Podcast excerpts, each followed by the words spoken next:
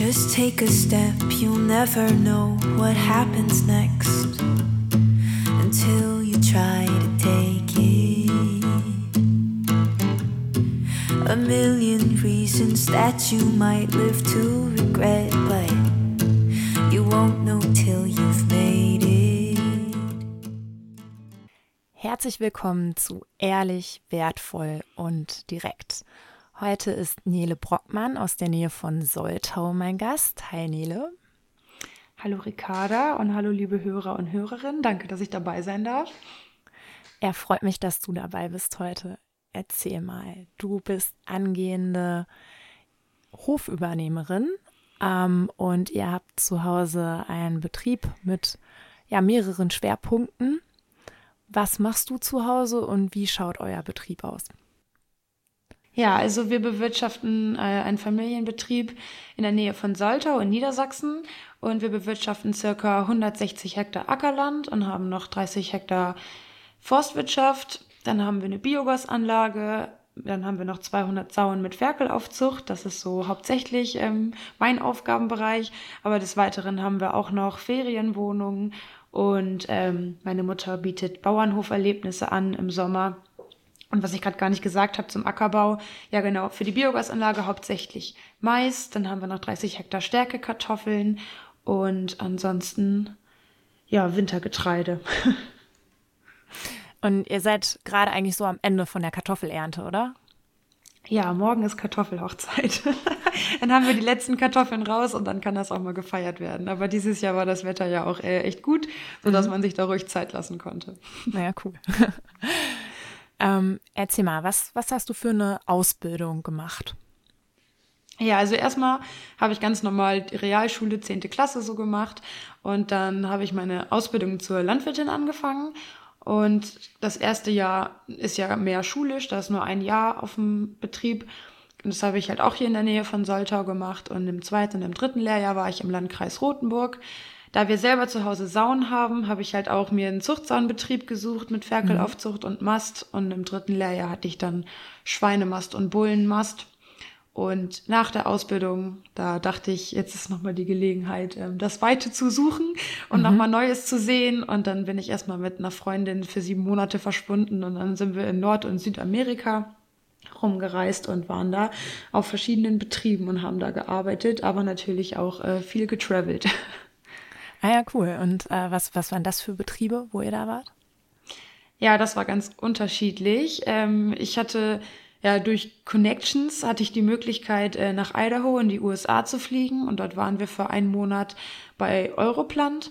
Ähm, das ist ein Zuchtbetrieb für äh, Pflanzkartoffeln. Der, der, kommt, also das ist sein Sitz in Lüneburg, auch in, Nieder in Niedersachsen. Aber mhm. mittlerweile sind die schon so groß geworden, dass sie in 70 Ländern der Welt vertreten sind. Naja, und da haben wir dann mal richtig die Kartoffelzucht mitgemacht im Gewächshaus mit Pollenfang und alles, was dazugehört. Also das war mal sehr interessant, also richtig in die Biologie dahinter äh, mhm. reinzuschauen. Da kommt man sonst ja auch nicht zu. Mhm. Ja, und ansonsten ähm, waren wir noch drei Monate auf einen Mutterkuhbetrieb. Im, Im tiefsten Winter, muss man dazu sagen. So, da hatten wir teilweise auch mal minus 40 Grad. Das war auch nochmal eine ganz andere Extreme. Ja. Dann haben wir meine ehemalige Gastfamilie in New York am Ontario-See besucht. Die haben eine kleine Winzerei und mhm. ähm, ja, was so anlag, da konnten wir auch mithelfen. Aber da die Mutter Lehrerin ist, sind wir da auch mit zur Schule gekommen und haben den Kindern mal ein bisschen was über Deutschland erzählt und über die Nordsee, Ebbe und Flut. Denn sowas kennen die da auch gar nicht. Ach so, ja, also okay. war auch mal äh, ganz cool, mal da so mit ja. reinzugucken. Ja. Und, und, was heißt Gast, was heißt Gastfamilie? Ähm, warst du vorher schon mal in den USA oder war jemand ja, von denen bei dir? Tatsächlich habe ich schon mal mit 15 Schüleraustausch mitgemacht von der Schule aus mhm. und dann war ich einen Monat da und sie war auch einen Monat bei uns. Und ah, ja, cool. ja. genau mit dem Mädchen bin ich bis heute befreundet und mhm. ja, dann war ich damals halt nochmal zu Besuch und das war auch ganz, ganz schön. Ja, und ansonsten hat unsere äh, Reise damit geendet, dass wir nochmal nach Brasilien geflogen sind zu einem mhm. Bekannten von mir. Der hat einen kleinen Milchviehbetrieb mit 15 Kühen. Ja, mhm. dann haben wir da auch mitgeholfen und mitgemolken, was so ging. Aber er hat sich auch sehr viel Zeit äh, uns gewidmet und hat uns Betriebe gezeigt in der Umgebung. Und das mhm. war auch ähm, mega. Also Brasilien ist einfach so ein Land äh, von bis, also von mhm. den kleinen Betrieben, die noch mit dem Ochsen wirtschaften, bis hin zu Betrieben, die so aufgebaut sind wie wir, so der klassische Familienbetrieb, aber halt auch diese Riesenbetriebe, die man aus dem Fernsehen kennt, ne, mit mhm. Tausenden mhm. von Hektar. Ja. ist schon ja krass gewesen. Also quasi zwischen Subsistenz und Kapitalismus, Landwirtschaft oder ja, Genderwirtschaft ist das ja in ja. Südamerika, genau, ja. Das ist schon klar, eine ganz andere Nummer. Und wie waren jetzt zum Beispiel die Betriebe, ähm, die euch äh, dein Bekannter dann da in Brasilien noch gezeigt hat? Waren die auch eher so klein strukturiert oder wie muss man sich das vorstellen?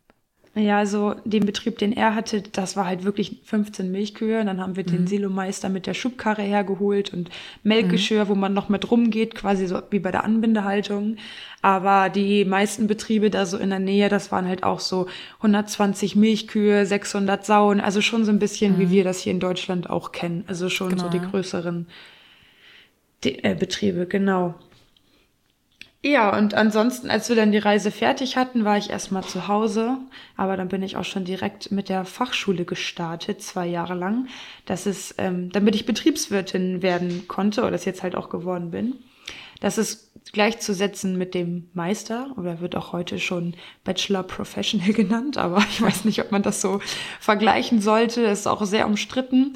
Naja, und jetzt bin ich aber seit zwei Jahren im Betrieb und darf halt auch ausbilden und ähm, Genau, das war halt nochmal so Unternehmensführung und so kam halt nochmal mhm. zusätzlich oder wurde nochmal intensiver gemacht in den zwei Jahren. Mhm. Ja, cool. Und äh, jetzt managst du äh, quasi die Saunhaltung bei euch. Ähm, erzähl mal, wie sieht dein Arbeitsalltag aus? Wie muss man sich das vorstellen? Ja, also ganz alleine schaffe ich das natürlich nicht. Ähm, wir haben noch zwei Mitarbeiter und äh, der eine, der ist quasi mit im Saunstall mit mir und der andere ist eher so auf der Biogasanlage oder generell im Außenbereich so tätig. Mhm. Aber ähm, genau an den Arbeitsspitzen, da braucht man ja doch mehr Leute.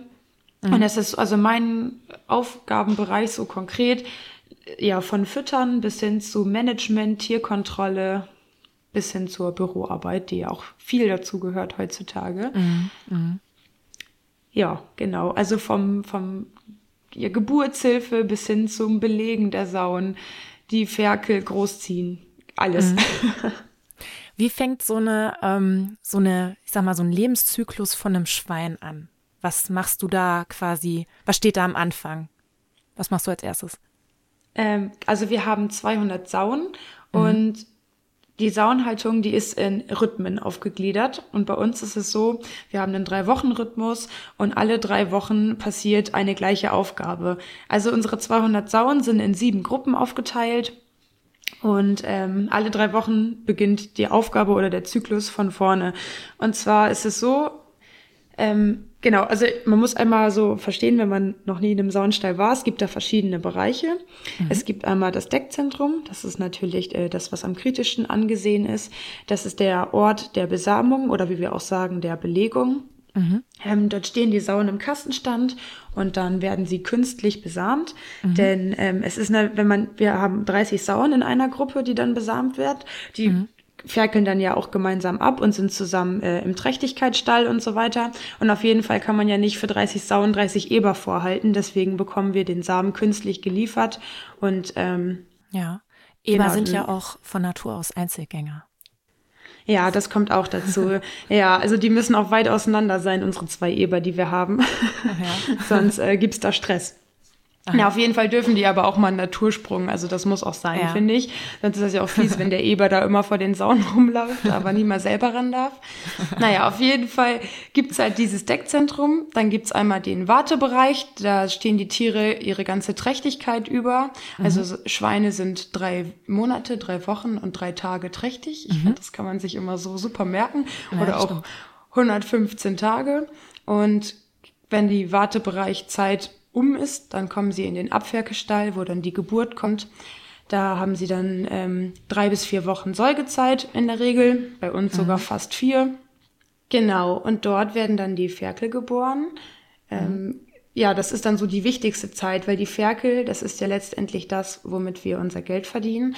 Und da ist natürlich unser Ziel, da es ja auch wirtschaftlich sein muss, möglichst viele gesunde, ähm, schöne große Ferkel großzuziehen. Und mhm. wenn dann die Säugezeit vorbei ist, dann geht die Sau wieder ins Deckzentrum und die mhm. Ferkel, die kommen in den Ferkelaufzuchtstall, wo sie in Gruppen ja, in dem Ferkelstall sind und dann, wenn sie 30 Kilo erreicht haben oder 28 bis 30 Kilo, dann verkaufen wir sie an unsere Schweinemesterin. Und die mhm. mästet dann die Schweine, bis sie 115 Kilo haben und dann gehen die zum Schlachter. Mhm. Okay, also das ist jetzt quasi so mal der Überblick über die ähm, Lebensphase und auch die Arbeitsabläufe äh, bei euch im Saunstall oder auch in der Ferkelaufzucht. Genau, einmal ähm, Schnelldurchlauf. Genau, genau, voll. Ich würde gerne auf so ein paar Aspekte ähm, da näher eingehen. Äh, und zwar, ähm, du hast ähm, ganz am Anfang eben bei der, ähm, bei der Besamungsstation sozusagen ja schon mal auch ähm, äh, einen kritischen Punkt angesprochen. Das ist die äh, Haltung im Kastenstand. Ähm, kannst du den Zuhörerinnen und Zuhörern äh, mal erklären, warum die Tiere da im Kastenstand stehen, was das für einen Sinn hat? Weil im Wartebereich werden sie ja dann wieder in Gruppen mit anderen angehenden Muttertieren gehalten. Warum genau. im, im Besamungsstall nicht? Ja, das ist halt so, die, die Rausche, die setzt schon bei den Sauen ähm, nach fünf Tagen ein. Also nach fünf Tagen findet schon die erste Besamung statt. Und in dieser nach, Zeit. Ja. Nach, nachdem die quasi, nachdem die Ferkel wieder ähm, abgesetzt wurden von der Mutter genau. und in Gruppen aufgezogen werden. Genau. Genau, ja. also die Sau wird aus dem Abferkelstall rausgelassen von ihren Ferkeln mhm. und nach fünf Tagen fängt die Sau natürlicherweise schon wieder die Rausche an und kann dann wieder besamt werden. Mhm. Ähm, ja, also für alle, die jetzt irgendwie geschockt sind und denken, wow, so schnell. Also es ist tatsächlich so, dass Zuchtsauen so 2,3 Würfe im Jahr machen. Mhm. Also ähm, das ist schon, dann geht's gleich flott wieder weiter. Also die Sauen, die sind dann ja wieder im Kastenstand und dann kommen sie erstmal runter, erholen sich von der langen ähm, Säugezeit haben mhm. wahrscheinlich auch Schmerzen im Gesäuge, wenn sie so plötzlich abgesetzt werden von ihren Ferkeln. Und auf jeden mhm. Fall fängt dann ja die Rausche nach vier Tagen an. Und ja, dann machen die Rangkämpfe, die bespringen sich gegenseitig die Sauen, weil sie halt mhm. rauschig mhm. sind. Und ja, das kann natürlich auch zu Verletzungen führen oder zu Lahmheiten. Und deswegen sind sie dann am besten in Kastenstand äh, aufbewahrt. Sie sind halt auch unruhig. Mhm. Ähm, und, und schreien auch viel so oder zicken. Ich, ja, ich finde Sauen zicken immer so. Ich kann das gar nicht äh, genau erklären. Aber ja, genau. Und auch einfach, man muss auch sehen, äh, für die Mitarbeiter im Stall ist es halt auch angenehmer zu füttern und Tierkontrolle zu machen, äh, wenn mhm. die Schweine alle in einem Kastenstand sind. Also noch, es wird sich ja bald ändern, da können wir gleich nochmal drauf äh, zu sprechen kommen. Und ähm, wenn wir den Eber dann rumschicken, der läuft dann vor den Sauen vorher mhm. schon mal, also so drei, vier Tage vorher, dass die Sauen schon mal einen optischen Anreiz kriegen, so, oh, da kommt der Eber, so, damit mhm. man schon mal kontrollieren kann, weil so Altsauen, ähm, die rauschen schon oft früher als ähm, jüngere Sauen und mhm. dass man dann auch guckt, dass man bei jeder Sau so den äh, richtigen Zeitpunkt erwischt. Muss man halt ja. öfter mal den Eber laufen lassen. Und wenn die dann, die würden dann ja permanent sich bespringen in der Gruppe, weil die auch verschieden alt sind und das, deswegen sind sie im Kastenstand, genau. Ja, interessant. Das heißt, der Kastenstand ist hier eigentlich äh, auch zum, also oder primär, nicht nur eigentlich, primär zum Schutz der Tiere da und auch um ähm, das Management, ähm, auch die Tiergesundheit mit den Tieren dann im Arbeitsprozess zu erleichtern. Ähm, Genau, und vielleicht für alle, äh, die äh, für die Rauschen ein neues Wort ist. Das bedeutet eigentlich, äh, dass sie ähm, ja wieder äh, bereit sind, äh, trächtig zu werden. Und äh, mit dem EBA, also äh, kann man dann quasi ähm, sich an diese, an den perfekten Zeitpunkt herantasten, wenn man die Sau dann am besten besamen bzw. belegen kann wieder. Ne? Das ist ja der Fachausdruck, das hast du ja eben schon am Anfang nochmal genau erklärt. Ähm, Genau. Und dann in, im Wartestall werden die in Gruppen gehalten. Ich muss noch einmal kurz sagen zu den ja. ähm, Sauen. Also es ist auch so, dass die, die Einnistung der Eizelle, das dauert ja auch einen Moment. Und die Sauen mhm. brauchen dafür dann auch am besten Ruhe. Und deswegen stehen sie halt auch im Kastenstand. Denn so die Trächtigkeitsuntersuchung, die ist am besten immer, findet immer so am 21. Tag statt. Da macht man mhm. Ultraschall, mhm. da kommt bei uns eine Scannerin vorbei und die macht das. Und mhm. oft ist der 18. Tag so ein bisschen kritisch. Da könnte es dann doch nochmal wieder sein, dass sie dann doch nicht aufgenommen hat. Und von daher, mhm. dass sie dann ihre Ruhe hat und die Eizellen sich in Ruhe einnisten können, ist es halt auch von Vorteil. Aber ja 18 Tage Kastenstand, beziehungsweise schon die fünf davor. Also ist ja schon berechtigt, dass das äh, Verbraucher nicht gut finden, dass mhm. die dann so lange mhm. im Kastenstand stehen, zumal die vorher auch im Abwehrgestall waren. Mhm. mhm. Okay. Und ähm, dann ähm, quasi, dann, du hast ja eben schon gesagt, es dauert drei Monate, drei Wochen und drei Tage ähm, bis, äh, bis die Ferkel dann geboren werden. Äh, wann kommen die dann wieder aus, diesem, aus der Gruppenhaltung, aus dem Wartestall in die Abferkelung? Das so circa vier, fünf Tage vor der Geburt mhm. kommen die dann wieder in den Abferkelstall. Und bei uns sieht der Wartestall so aus. Wir haben zum einen so sieben bis achter Gruppen, wo die Sauen laufen. Da wähle ich mhm. dann immer aus, dass die möglichst äh, die gleiche Kondition haben oder vielleicht auch gleich alt sind, äh, mhm. weil die ja auch wieder Rangkämpfe machen und dann darf da auf gar keinen Fall eine Sau bei sein, die jünger ist, weil die würden die anderen Sauen dann echt fertig machen. Die können echt mhm. böse sein. Ähm, und ansonsten haben wir noch so Selbstfangbuchten. Das sieht mhm. auch aus wie ein Kastenstand. Man muss aber dazu sagen, die Sau kann jederzeit sich ein- und aussperren, also wie möchte. Mhm. Und wenn sie laufen möchte, dann kann sie auch das machen. Und hier kommen wir zum Fun Fact. Die Sauen, die liegen am liebsten einfach in diesem, in dieser Selbstfangbucht, weil sie da ihre Ruhe haben. Klar kommen die auch mhm. mal raus und gucken, aber so ein Schwein schläft tatsächlich, so eine gute Sau schläft äh, bis zu 15 Stunden am Tag, was ich auch echt viel finde. Mhm. Und ähm, ja, also haben die gar nicht so viel Zeit, wo sie groß draußen was erkunden und so. Und die sind dann einfach gerne in ihrem Rückzugsort. Mhm. Mhm. Ja, interessant. Ähm, das wusste ich zum Beispiel auch noch nicht, dass Schweine so lange schlafen. Ja, ist ähm, krass. Dann, also genau, dann waren wir eben schon beim Thema Abferkelstall. Machen wir da wieder einen Sprung hin. ähm, das heißt, die kommen, du hast gesagt, ungefähr so vier Tage vor der Abferkelung. Ne? Ja, genau. Bei euch in, genau in, in, den, äh, in diese Abferkelbox. Da hat man ja dann auch wieder diese, diesen Ferkelschutzkorb, wo die Sau drin steht, ähm, auch bekannt so als, als Kastenstand. Ähm, und ähm, wie, wie stellt man sich jetzt so eine Abferkelung vor? Wie verhält, wie verhält sich das Muttertier? Wie, wie sind diese 28 Tage, ähm, wo die Ferkel bei, dem, bei der Mutter sind? Und wie, sieht, wie sehen die Arbeitsprozesse daneben aus? Ja, man könnte sich, äh, so eine Geburt stellt man sich ja eigentlich sehr stressig und anstrengend vor. Gut, ist es fürs Tier wahrscheinlich schon, aber im Gegensatz zu einer Geburt bei Mensch, Pferd oder Kuh oder wie auch immer, ist das äh, mhm. irgendwie dann doch relativ harmlos. Mhm. Denn äh, die Sau, ja, die ist schon 24 Stunden vorher unruhig und kratzt viel am Boden. Ähm, mhm.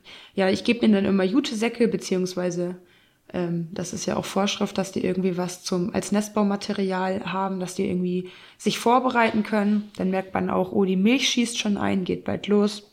Genau, und dann setzt die Geburt ein und ähm, ja, so im Schnitt bekommen unsere Sauen so 16, 17 Ferkel. Mhm. Und alle halbe Stunde wird dann ein Ferkel geboren. Also so eine Geburt kann sich auch schon mal zwölf Stunden hinziehen. Und dann ist es halt wichtig, dass sich äh, auch immer Kontrollen machen, dass da spätestens äh, jede, jede Stunde auch wirklich ein Ferkel gekommen ist. Ansonsten muss ich halt vielleicht selber eingreifen und die Sau unterstützen.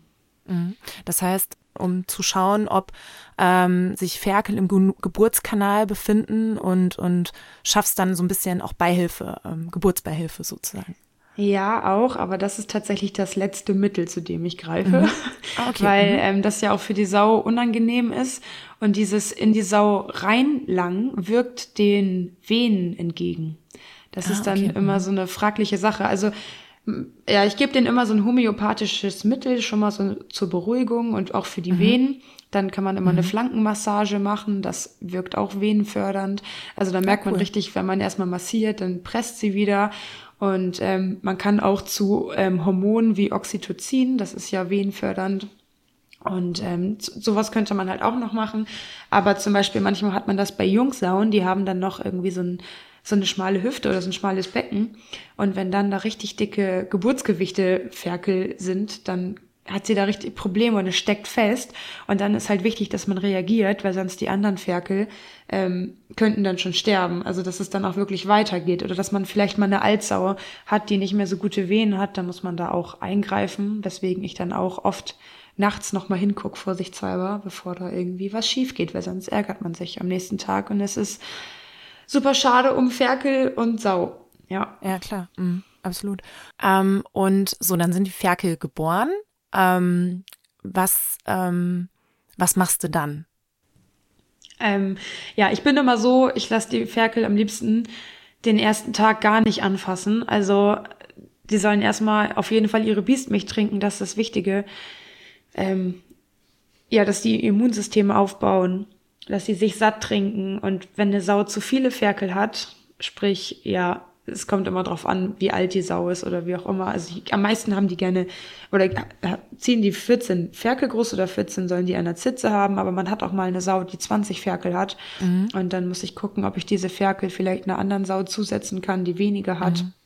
Genau, sowas mache ich dann schon auf jeden Fall. Aber ansonsten lasse ich die erstmal ein, zwei Tage, mach gar nichts mit denen. Aber dann würde es halt schon losgehen mit der Eisenbehandlung. Das ist so das Erste, was die bekommen. Denn es ist nämlich so bei Schweinen in der Natur, da würden die ja in der Erde rumwühlen und würden dann so äh, Eisen so selber aufnehmen, mhm. aber im Schweinstall mhm. auf, auf Spaltenboden, da ist es natürlich nicht möglich. Und sie können nicht, äh, die Sau kann halt das ganze Eisen nicht selber über die Milch geben. Genau, und auf jeden Fall muss man ihnen dann helfen, dass man denen halt einfach diesen Nährstoff per Injektionsspritze ähm, zugibt, ein mhm. Milliliter oder 1,5. Und mhm. ähm, genau, das würde dann passieren. Und ja, wenn man denen halt das Eisen nicht geben würde, dann würden sie blass aussehen und würden mhm. schlimmstenfalls an diesem Eisenmangel sterben. Ah, interessant, okay. Mhm. Und, ähm, und Biestmilch, das ist ähm, noch mal einmal nur kurz einmal da, dahin zurück. Das ist quasi die erste Milch, ne, die eine Sau gibt. Ja, beziehungsweise das wird so die Milch in den ersten ja 24 Stunden kann man schon fast sagen, denn da sind ja die ganzen Abwehrstoffe von auch von verschiedenen Krankheiten, also auch Impfungen, die die Sau bekommen hat, die kann sie durch ihre Biestmilch weiter an die Ferkel geben, dass die da ihr Immunsystem mit aufbauen können. Genau und und je mehr dann die Ferkel trinken, desto besser sind sie dann auf ihr Ferkelleben vorbereitet. Mhm. Das ist aber bei einer Jungsau auch wieder, die ist noch nicht so alt, die hat noch nicht so viel, äh, ähm, ja, musste selber noch nicht so viele Abwehrstoffe aufbauen, von daher hat eine ältere Sau meist die bessere Biestmilch sogar. Ah, okay. Interessant, ja. Und äh, nach der Eisen, also wenn du dann jetzt nach ein paar Tagen Eisen ähm, verabreicht hast oder injiziert hast, ähm, was passiert dann? Ja, also die Ferkel bekommen auch ab Tag zwei bekommen die Ferkelmilch dazugefüttert in der Schale. Mhm. Mhm. Gerade weil die Sau dann ja auch 14 Ferkel zu versorgen hat und das schafft sie alleine gar nicht und dann müssen die Ferkel halt ein bisschen zugefüttert werden. Mhm. Und ähm, genau, dann kommt ja auch noch das Kastrieren und das muss in den ersten sieben Lebenstagen der Ferkel mhm. passieren. Und das ist dann so, wir sammeln die Ferkel von der Sau ab, tun die in Einkaufswagen tatsächlich bei uns. Dann bekommen die alle eine Ohrmarke und dann werden die Männchen kastriert und bekommen noch äh, Schmerzmittel und ein Antibiotika zur Wundheilung. Und ähm, ja, dann werden noch die Ringelschwänze kopiert. Mhm. Und dann gehen sie wieder zurück zur Sau. Und dann war es das auch erstmal für die nächsten zwei Wochen. Dann haben sie erstmal wieder Ruhe und können weiter wachsen. Ja. Erzähl mal, ähm, was kommt jetzt auch so an neuen politischen Verordnungen auf dich zu? Wie gehst du damit um? Ja, da kommt tatsächlich auf die Schweinehalter jetzt äh, einiges zu. Und ich weiß tatsächlich im Moment noch gar nicht, wie ich damit umgehen kann oder soll, da sich dann jetzt schon so langsam die große Frage stellt, ähm, kann man das überhaupt alles noch wirtschaftlich äh, weiterführen? Denn das ist so äh, das große Ding. Wir haben so viel mhm. Konkurrenz mhm. im Ausland, die hier unseren äh, Markt überschwemmen mit Produkten. Und wir Deutschen, wir wollen irgendwie immer nachhaltiger werden, aber das bezahlt ja im Endeffekt keiner, dieses teure Schweinefleisch. Und ähm, ja, man denkt als Schweinehalter so, na ja, aber wenn wir jetzt diese ganzen Auflagen umbauen, dann muss doch endlich mal der Preis äh, höher gehen. Aber das sagt man ja irgendwie schon so lange. Und mhm. ja, ich, ich kann ja mal einfach ähm, anfangen zu erzählen, so was zum Beispiel jetzt ab 2025 sogar schon auf uns zukommt. Also mhm. jetzt, das handelt sich da hauptsächlich ums Deckzentrum. Und zwar habe ich ja gesagt, dass die Sauda im Kastenstand steht. Und ab 2025 soll es dann so sein, dass die Sau nur noch zu dem Moment der Besamung ähm, im Kastenstand steht. Sprich, für diese zehn Minuten in der man sie besamt. Und ähm, dazu braucht die Sau aber fünf Quadratmeter Platz. Und das kann eigentlich so, so ein typisches Deckzentrum ist so ein gerader langer Gang, wo auf beiden Seiten diese Kastenstände sind mit den Ebergängen. So, und das wäre halt baulich bei den meisten Betrieben überhaupt nicht möglich. Und ähm, das wird schon ein Grund sein, warum viele ähm, aussteigen werden. Ja, es wird zwar so kommentiert, dadurch, dass die Schweine diesen hohen Platzbedarf haben, sind Drangkämpfe wohl kein Ding mehr, weil sie sich nicht so dolle bekriegen. Ähm, ja, also dadurch soll es möglich sein. Aber ich, ich finde es schwierig. Ich, bin, ich kann mir trotzdem vorstellen, dass die Tiere äh, lahm werden könnten oder sich verletzen oder auch, dass, dass sie ihre Ruhe nicht haben, sodass die ähm, Einnistung stattfinden kann, was ich vorhin gesagt habe. Ja, so, ja, ich stelle mir da sehr viele Fragen, wie das in der Praxis so vernünftig ablaufen könnte. Aber auf der anderen Seite habe ich es auch schon in Skandinavien gesehen und es, es klappt ja. Also es kann ja klappen. Ja. Okay. Ähm, wie, wie ist denn das in Skandinavien? Wie, wie kriegen die das hin? Wie funktioniert das da? Ja, ist halt auch die Frage, wie viele Betriebe machen es wirklich so, wie, wie die Auflagen es sagen. Also ich habe es da halt gesehen, die hatten da große Ställe auf Stroh und dann konnten sie, äh, waren die Kastenstände halt, ja, wie diese Selbstfangbuchten, was ich gesagt hatte. Und ja, es ist einfach genauso, wie, so, wie man sich so ein Deckzentrum vorstellt, bloß größer mit Stroh, was natürlich die Verletzungen verringern könnte. Ähm, ja, und ich denke mal, dann werden die da einfach auch reingetrieben, aber es ist halt auch einfach ein richtiger Zeitaufwand. Woher soll man die ganze Zeit nehmen? Da muss man ja schon wieder personalbedingt überlegen, ähm, ja, kann man das alleine überhaupt mhm. darstellen? Im Moment ist es so, dass ich immer das Belegen alleine mache, so in Ruhe möglichst. Aber ähm, ja, ich stelle mir halt das auch irgendwie stressig vor fürs Tier. Aber ich auf der anderen Seite kann ich mir auch vorstellen, dass ich in zehn Jahren sage, Mensch, das ist ja das Beste, wieso hat man das nicht früher schon so gemacht? Also ich bin auf jeden Fall offen für, ich bin gespannt. Aber wenn es dann soweit ist, dass ich meine Saunzahl reduzieren muss, nur um diese Auflage zu erfüllen, dann habe ich dadurch ja äh, noch mehr verloren. Also es ist ein ganz ja, schwieriger allem, Zwiespalt. Vor allem, ähm, es geht ja um die Wertschätzung und die nachhaltige Wertschöpfung auf deinem Betrieb. Das ist ja das eigentliche Manko. Weil wenn du jetzt sagen könntest, okay, ich investiere nachhaltig, ähm, dann, dann hast du jetzt so auch als, als Junglandwirtin, du sagst ja selber, ähm, ihr habt einen alten Stall. Das heißt, du bist eigentlich auch offen für eine Veränderung, für eine Investition, aber du willst ja auch nicht alle fünf Jahre oder alle zehn Jahre wieder von vorne investieren, weil das ist ja so das größte Dilemma, was ich auch in meiner Schweinehaltung sehe. Ähm, es kommen äh, neue politische Verordnungen, da werden dann immer Kleinigkeiten geändert. Also es sind eh keine Kleinigkeiten, es sind Herausforderungen, definitiv. Mhm. Aber diese Perspektive, wie soll die ähm, Schweinehaltung der Zukunft aussehen? Ähm, welche ähm, Schweinehaltung ist in Deutschland auch äh, gesellschaftlich nachhaltig, gesellschaftlich tragbar, jetzt mal nur rein aus dem Tierwohlgedanken. Ähm, da, darüber reden wir ja nicht offen. Und du bist dann halt immer in diesem Dilemma. Ähm, du musst dich dann natürlich an diese Verordnung halten. Klar, sonst hast du als äh, Unternehmerin, als Landwirtin keine Legitimation, äh, deine Tiere zu halten. Ähm, und, und deswegen sind auch so viele Familienbetriebe aus der Sauenhaltung ausgestiegen und es werden auch immer mehr. Und das Problem ist ja, dass wir damit halt ähm, die eigene Ferkelerzeugung ins Ausland verlagern, mhm. Wo wir äh, vor allem in Drittländern überhaupt nicht mehr die ähm, Kontrolle haben, wie diese Haltungsbedingungen ausschauen. Und wir haben ja auch dann das Problem in der Transparenz, weil jetzt gibt es ja äh, von der Politik zwar auch, ich sag mal, ähm, dünn gesäte Maßnahmen, um Transparenz bei den äh, Produkten für die Gesellschaft zu schaffen, damit man genau weiß, wie wurden diese Tiere gehalten. Aber diese Transparenzregelungen und Verordnungen gelten ja nicht für importiertes Schweinefleisch. Genau, das macht es echt schwierig. Und genau, und, und das verstehe ich dann halt auch nicht, weil irgendwo ist man halt ähm, dann in diesen Import-Export-Geschehen auch eingebunden als Familienbetrieb.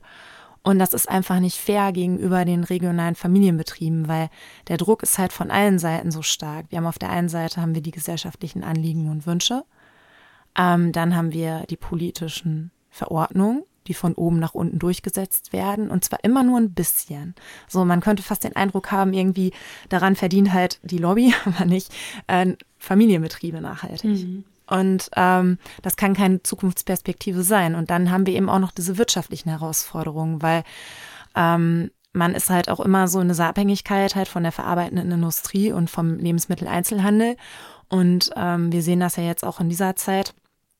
Ähm, es werden höhere Preise durchgesetzt.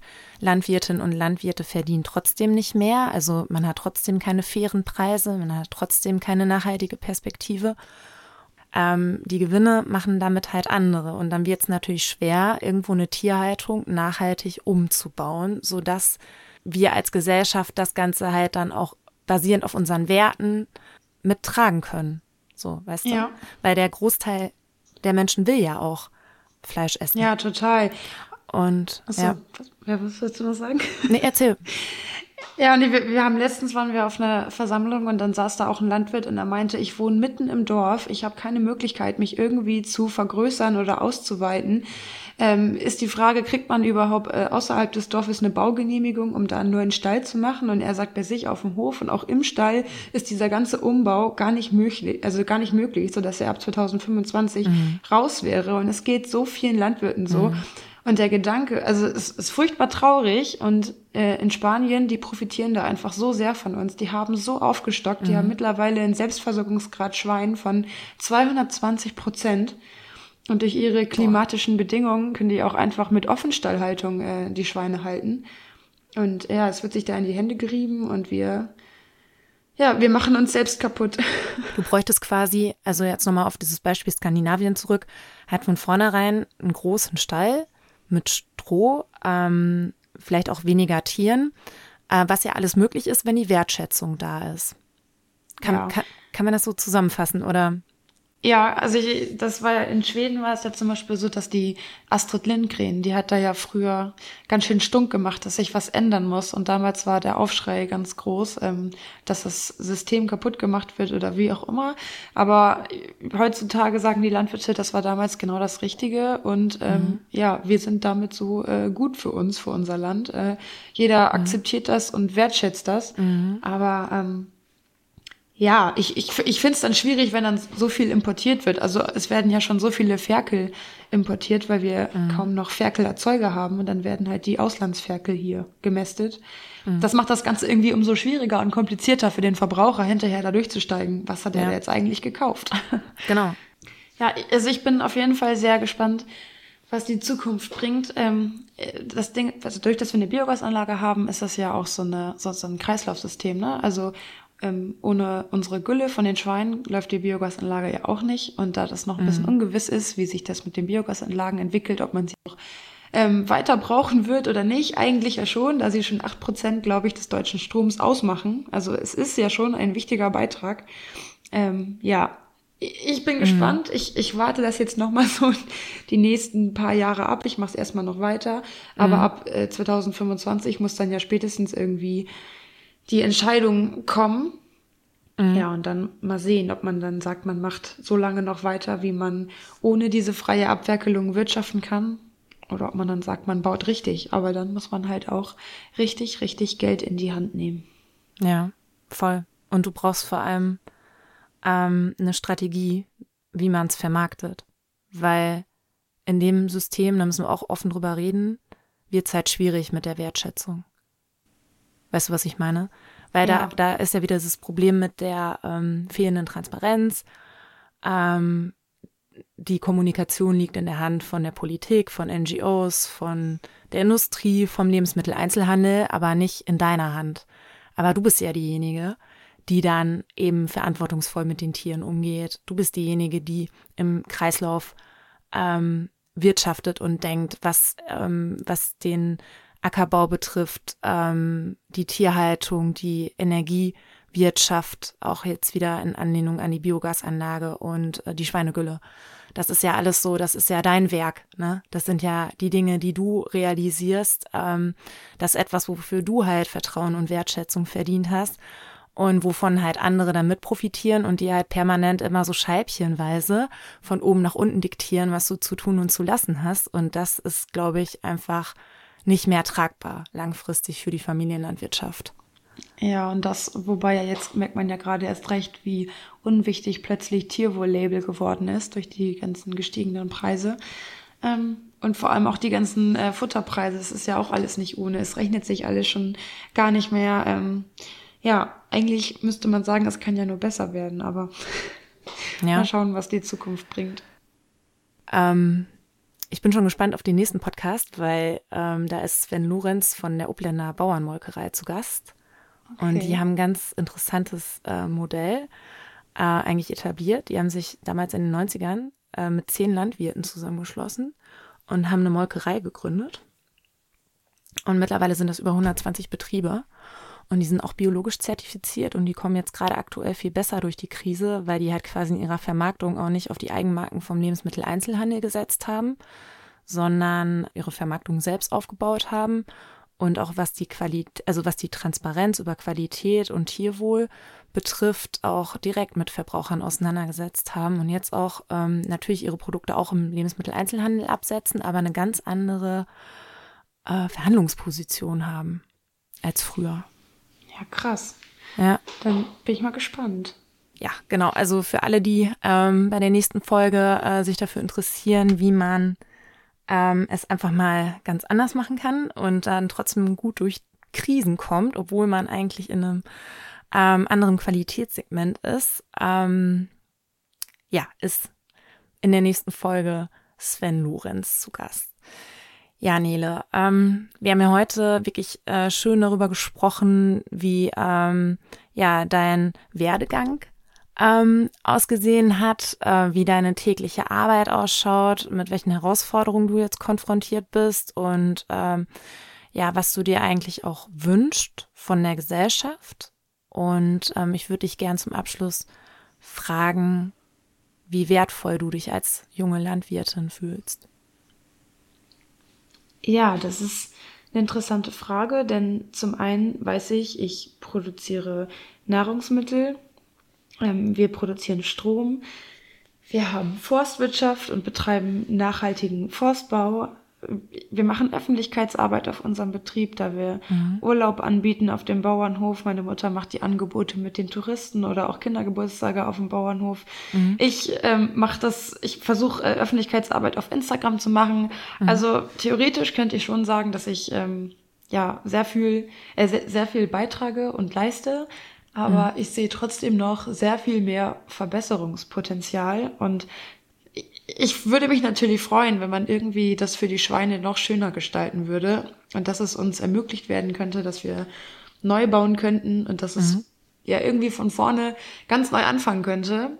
Aber dann brauchen wir Perspektiven aus der Politik, von den Verbrauchern, von der Wissenschaft. Also wir müssen als Landwirte wissen, dass es weitergehen kann. Ansonsten sieht es leider sehr traurig aus für die deutschen Ferkelerzeuger. Genau.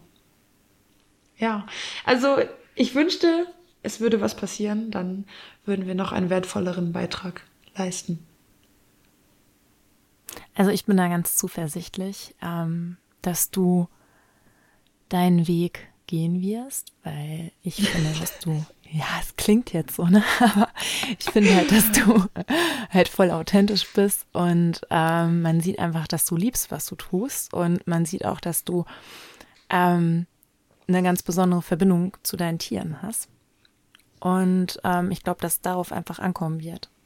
Ja, ich wünsche mir, dass mehr Landwirtinnen und Landwirte auch den Mut haben und die Offenheit, so ehrlich über ihre Arbeit zu sprechen, über ihre Herausforderungen und ihre Wünsche und Ziele, wie du heute. Und ähm, deswegen danke.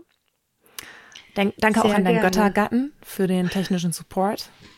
Ja, Hat er gern gemacht. Unerwähnt lassen. ja, cool. Also Nele, ich freue mich auf alles, was bei dir noch kommt und ähm, werde äh, dich weiter über Instagram ähm, ja, beobachten, dir weiter folgen und äh, schauen, was sich bei dir tut. Danke, dass du heute dabei warst. Sehr gerne, ich bedanke mich auch. Das war ehrlich, wertvoll und direkt. Mehr Infos findest du unter www.ricardaberg.com.